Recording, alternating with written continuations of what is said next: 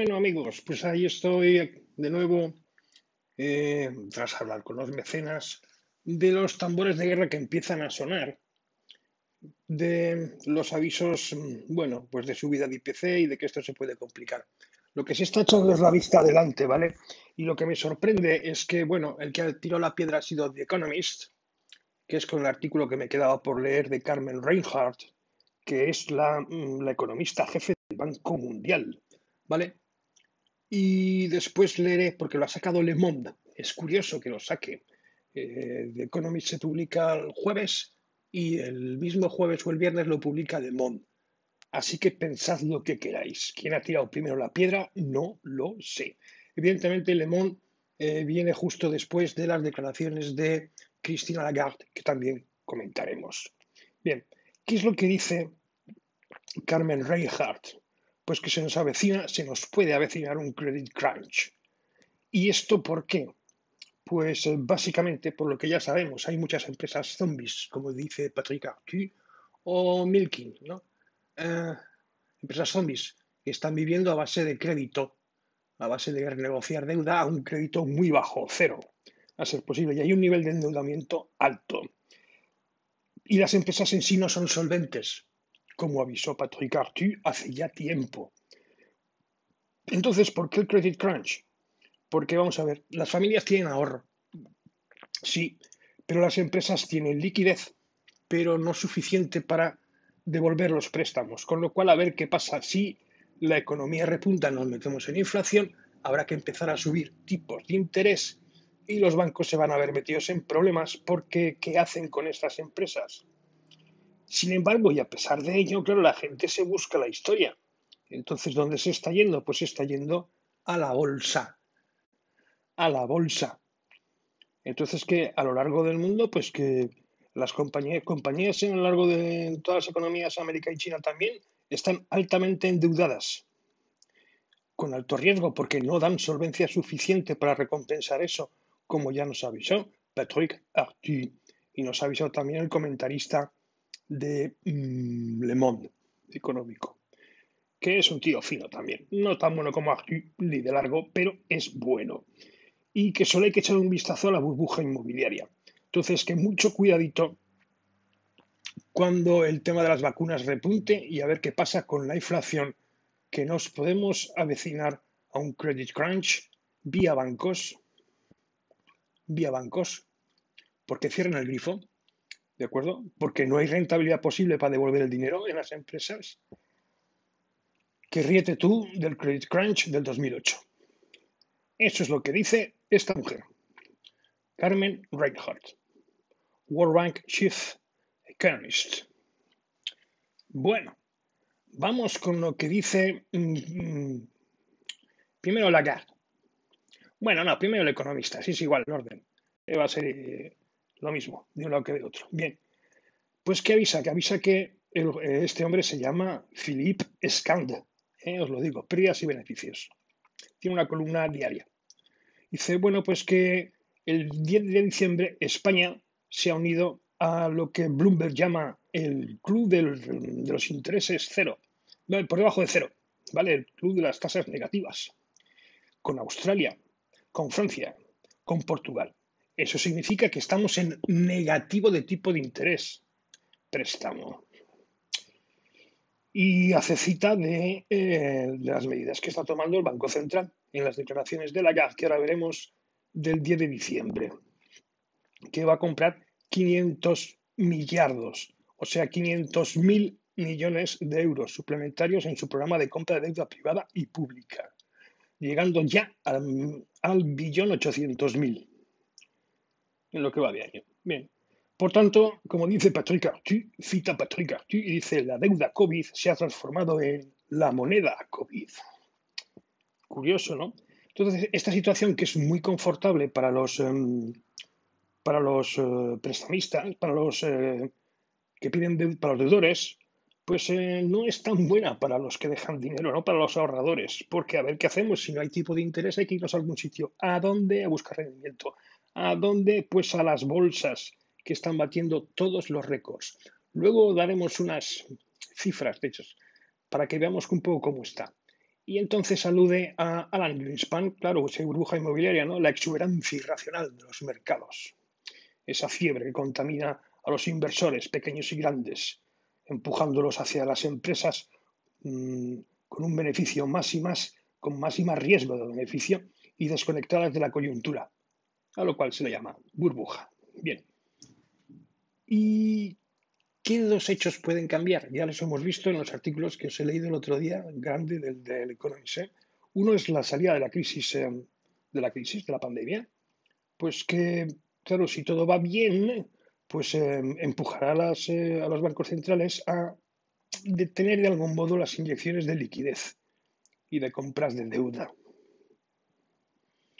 Vale, y el espectro de la vuelta de la inflación, que ya lo hemos visto. ¿Por qué? Pues porque vas a subir tipos de, los tipos de interés, porque vas a estrangular a los deudores, credit crunch, y vas a deprimir la bolsa, porque la gente no va a tener dinero para gastar ahí. ¿Y eso por qué? Pues eh, ya lo sabéis, porque se ha comentado en los dos artículos de The Economist. Pues tenemos una realmente una demografía horrorosa en el, en el mundo civilizado civilizado occidental, perdonar, tenemos una productividad, bueno, dudosa, ¿eh? y tenemos la regulación numérica. Eso, mm, que vamos a ver qué pasa, ¿vale? Porque está generando lo que está generando. Y eso es lo que dice este hombre. Vamos con lo que dice Christine Lagarde en las declaraciones del 10 de julio, del 10 de diciembre, perdón pues que aumenta efectivamente los 500.000 millones, que espera que su intervención dure hasta de junio del 21, de verano de este año, hasta marzo del 22. O sea, nueve meses. Esperar entonces una tercera ola. Vamos a ver qué pasa. Están descontando, yo creo, una tercera ola. Pero claro, hay que ver cómo evoluciona todo esto. Y en paralelo, el montante que se espera de euros para estos dos años, de marzo de 2020 a marzo de 2022, de compra de deuda, agarraros a la silla, es de 2 billones 400 mil euros. 2 billones 400 mil euros. Es cierto que gracias a esto, pues las tasas de intereses eh, pues están en negativo y os doy cifras. Alemania en el 0,6 negativo, Francia en el 0,4 negativo, Italia en el 0,5, Grecia en el 0,6. Esto no es dinero. Claro, con esto que se ha financiado pues eh, los ERTES, los paros parciales. Se han financiado los planes de ayuda sectorial, las ayudas sociales, ¿vale? Sin esperar un aumento de la deuda, o sea, puro capital, a puro riñón, sin interés, no aumento la deuda. Claro, las empresas tendrán, los estados harán lo que quieran, pero las empresas tendrán que devolver este dinero, mm, aunque sea un tipo bajo. Bueno, les están dando a los bancos, a los bancos les están dando los préstamos al 1%, al 1 negativo a condición de que aumenten los créditos que ofrecen a sus clientes. Y habla de cifras de consumo del 1,3%. ¿En qué país están dando créditos al consumo del 1,3%? Y al 1,5% las empresas que les están cogiendo como puros zombies, ¿vale? Y apalancándose, ¿vale? Eso es lo que dice Christine Lagarde. Y que espera, eh, espera que caiga un 7,3% el PIB este año y que la inflación en agosto, la inflación es también pasada en el territorio negativo en la de agosto en el menos 0,3% en noviembre. Desde agosto estamos en tasas de inflación negativas, con un riesgo de deflación, espiral. ¿Vale? Entonces, esta noticia anuncia que el BCE confirma que el mundo occidental está entre está en una nueva era monetaria es lo que he dicho. Ya os he dicho que a mí me obsesionaba la deuda y la moneda, ¿vale? Estamos en realidad en, teoría monetaria moderna. O sea, el dinero es gratis, total. Y vamos a ver cómo se come eso. Fantástico para los estados. Vamos a ver qué pasa, ¿vale? Eh, la pandemia ha abierto la vía de los eh, años de, de tasas eh, de interés plana, porque ya venimos arrastrándolo de antes y lo único que ha hecho ha sido parar esta historia. Y he aquí la cifra mágica. Desde marzo, porque todos hacen lo mismo, ¿eh? Esto si lo hiciera uno, pues no es problema, pero la teoría monetaria moderna, si todos hacemos lo mismo, Japón, Estados Unidos, tal, Pues claro, el juego ha cambiado. Ya no hablábamos del dinero como de lo que era antes, hablamos de otra cosa. Y vamos a ver cómo se come esto, porque yo no encuentro artículos al respecto. No los encuentro. ¿Qué dice? Ojo al dato, ¿eh? El Banco Central Europeo ha comprado el 71% de las obligaciones emitidas por los estados europeos. El Banco Central Europeo tiene el 71% de la deuda de los estados. Pero claro, comparemos estas proporciones. Dice, Japón tiene el 75%. Los Estados Unidos tienen el 57%, la FED. Y el 50% el, el Banco de Inglaterra. Entonces, ¿de qué viven? De dinero que se está metiendo ficticio totalmente. Y esperan el BCE una inflación, agarraros, en el 2023, de aquí a dos años. 2021, 2022, 2023, del 1,4%. O sea, la inflación en teoría no descuenta que se le dispare. A pesar de salir, como decía el artículo que os leí el otro día de la editorial de The Economist, los dos articulitos que está muy lejos del 2%, que es su política, ¿no? Entonces aboga porque los estados se sigan endeudando más y que por favor que lo gasten y que llegue a la economía real. Eso es lo que dice Cristina Lagarde. ¿Suenan tambores de guerra? Suena que la situación está de lo más bonita que os podéis echar a la cara. Porque a ver qué se hace con toda esta deuda. Por cierto, desbloqueada en la reunión de la Unión Europea de ayer y antes de ayer. Al final, Polonia y Hungría, bueno, ya lo contaré en el otro podcast porque es parota. Y esto es lo que quería hacer ver, que suena raro que varios, dos de los medios que yo sigo lo digan. Bueno, no suena tan raro porque también Quartz lo dice. Os lo voy a leer lo que dice Quartz. Eh, dice en sus news de hoy, pues que los inversores se han ido a la bolsa. ¿Vale? Eh, que dice la situación está, pues que empieza a haber cierto miedo de alarma de burbuja. Porque, porque hay especulación debido a los bajos tipos de interés federal, ¿no? Y sin embargo, las corporaciones no retienen este beneficio. O sea, no hay una proporcionalidad entre esas dos cosas, como decía Patrick Arthur, ni expectativas de, ni expectativas tan furiosas. Entonces, cuidado con la exuberancia irracional del mercado. ¿Mm? Porque, por ejemplo, cita que mientras el Nasdaq en las opciones eh, ha subido la mitad, la mitad, pues las, las empresas que están haciendo también se están endeudando de por sí. Cuidado con esto porque esto se está poniendo muy bonito para seguir o para arriesgarse a entrar en bolsa. ¿Mm? Que si queréis vemos unas cuantas que tengo por aquí para que veáis efectivamente el burbuja. Vamos a irlas viendo una a una, para que veamos. Bueno, avisaros, el Bitcoin está en 20.000, 17.960. O sea, ya estamos a los niveles del 2018, cuando estalló la burbuja del Bitcoin. Entrará a ver el gráfico. 17.960 ayer. Uf. Y con volumen, ¿eh? Cuidado. Bitcoin, ese que estaba muerto, ese que llegó a caer hasta los 5.000. Pues lo ha recuperado. ¿Y qué pasa con el euro? Pues el euro está, el euro dólar está a 1,21. No estaban estos valores desde el 2017, antes del 18. Así que consejo, comprar en dólares. Os vais a ahorrar un 20%. Y os recuerdo que llegamos a estar a 1,10. ¿Va a seguir subiendo? Pues ya veremos. Pues ya veremos, ¿vale? euro dólar, euro dólar. ¿Qué pasa con el oro? Pues el oro que ha caído ligeramente. Ahora mismo está en 1839 y llega a un máximo de 2000. O sea que aquí la moneda de refugio, mm, la plata se está manteniendo estable. Está a 25. La plata tiene usos también industriales, por eso es un valor más, menos de refugio y más de tal. El, el, cobre, vamos con el cobre. El cobre ha subido desde 2,40 más o menos a 3,6, que está ahora mismo 3,5 en seis meses, no llega, nueve meses, de 2,3 a 3,6. Es un índice de actividad eh, industrial, ¿vale? Esto sube si se espera.